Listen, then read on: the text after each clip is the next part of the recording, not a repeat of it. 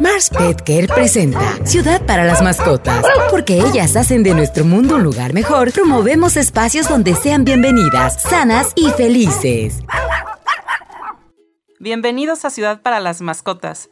Mi nombre es Ainare Ruiz Larracoechea, soy médico veterinario y estoy aquí con Esther Charles, que también soy médico veterinario especialista en comportamiento. Y les traemos un tema súper interesante sobre los mitos y las realidades sobre la convivencia de un bebé con un perro o un gato. El que un bebé no deba convivir con un perro o un gato porque es nocivo para él es un mito. Por el contrario, se ha demostrado que la convivencia desde edades tempranas trae múltiples beneficios. ¿Como cuáles, hay? Vamos a hablar de esto un poquito. Sí, sobre todo creo que es súper importante que un niño cuando tiene convivencia temprana con un perro y un gato es que desarrolla estos sentimientos de empatía, que lo creamos o no, se desarrollan desde que es muy pequeño el bebé, de los, de los primeros meses perdón, de su vida, y hacen estos vínculos de relación social, no nada más con los papás o los familiares cercanos. Sí, y este sentido de responsabilidad de cuando ven que los papás están como cuidando muy bien a su mascota, limpiándolos, alimentándolos, cuando los llevan de visita con el veterinario, toda esta información pues la absorbe el niño porque es como una esponjita. Y finalmente también se fomentan ¿no? estas habilidades sociales.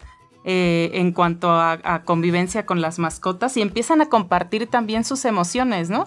Y sabemos de estudios en el que hay niños que al año de edad que empiezan ya a tener sus primeras palabras y vocalizar, donde las primeras palabras que ellos emiten es guau guau, ¿no? Miau, leche, agua, ¿no? Entonces la mascota se convierte en una parte esencial de la familia y lo identifican como alguien que es importante para ellos. Sí, y sobre todo también las destrezas físicas, esta parte de que aprender a cómo jugar con ellos, aprender a cómo manipularlos, cómo tocarlos, cómo acariciarlos, también desarrollan muchas habilidades en los niños. Y no sé si también en estudios que has visto que, por ejemplo, a los niños que tienen dificultades para aprender a leer, a leerles a una mascota es mucho más sencillo para ellos aprender de estas habilidades.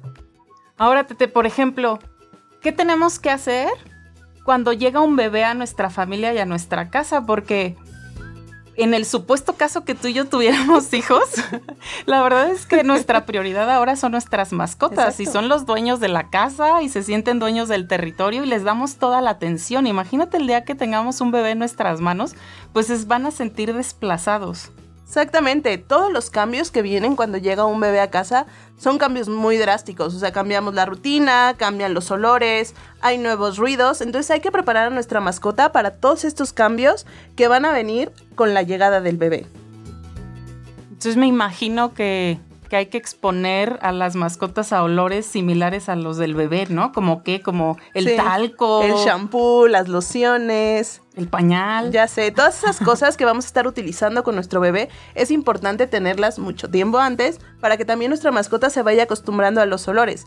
Y en el momento que el bebé nace, pues a lo mejor presentarle una prenda que ya usó el bebé para que empiece a identificar que este olor es un beneficio y que va a llegar un nuevo miembro a la familia. Ahora imagínate el ruido del bebé, ¿no? El llanto del bebé. Creo que los perros y los gatos son muy sensibles a, los ruidos. Y, tienen como, pueden llegar a desarrollar una fobia, ¿no? También. Sí. Entonces, ¿qué hacemos en esos casos? Es muy importante que pongamos videos. Yo creo que ya en Internet tenemos las herramientas suficientes para poder tener estos videos donde están los bebés llorando, ponerlos desde un volumen muy bajito, ir viendo cómo se va comportando nuestra mascota, irle aumentando ese volumen hasta que veamos que nuestra mascota está súper tranquila, a pesar que a lo mejor el ruido y el llanto de, del bebé es muy alto. Y también he observado con, con sobrinos o con amigos que tienen bebés, que por ejemplo en mi caso mi mascota se acerca y los olfatea y tiene mucha curiosidad por ellos, ¿no? Sí. Entonces deberíamos dejar que se acerque la mascota, que los olfatee, ¿no? Bajo supervisión y control de, de pues el propietario de la mascota, porque obviamente eh, a lo mejor un movimiento o un llanto muy brusco de un niño puede asustar al animalito, ¿no? Sí, y si en algún momento vemos que nuestra mascota está muy emocionada o está muy intranquila o se nota realmente angustiada, pues es muy fácil romper esa interacción, llevar a la mascota a un lugar y que se calme. ¿Para qué? Para que también no empiece a asociar que el bebé es tener este tumulto de energía y estrés y ansiedad, ¿no?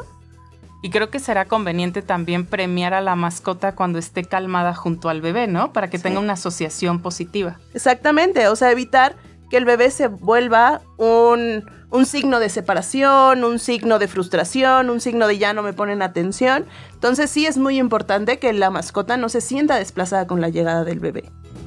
Oye, y hablando un poco de seguridad, Tete, o sea, ¿qué, ¿qué medidas de seguridad tú crees que deberíamos de tomar cuando presentamos por primera vez al bebé en casa con una mascota? Yo creo que hay que dejarlo que él se acerque, que la mascota vaya olfateando. Tenemos que ver mucho cómo está la mascota. Si otra vez está muy ansiosa, muy estresada, pues a lo mejor no va a ser el momento de presentarla.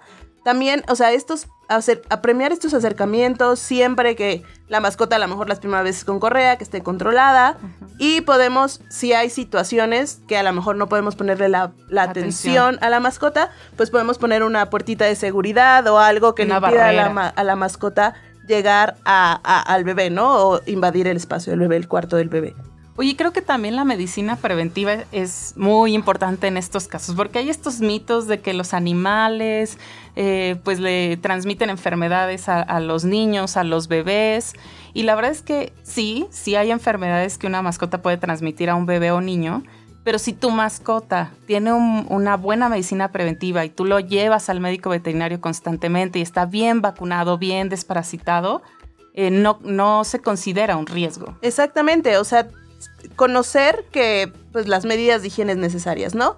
Lavarnos las manos, sí, después de interactuar con la mascota, desparasitaciones, vacunas es muy importante y también cuando el niño empiece a crecer, pues, enseñarle estas, estas medidas de higiene normales que todos deberíamos considerar. Sí, a lo mejor no dejar que el perrito o el gatito le lama las manitas o la carita al bebé, ¿no? Sería importante. Sí, evitar que a lo mejor después de haber tocado al perrito, que el bebé se meta las manitas a la boca, estar como muy al pendiente de ese tipo de cosas.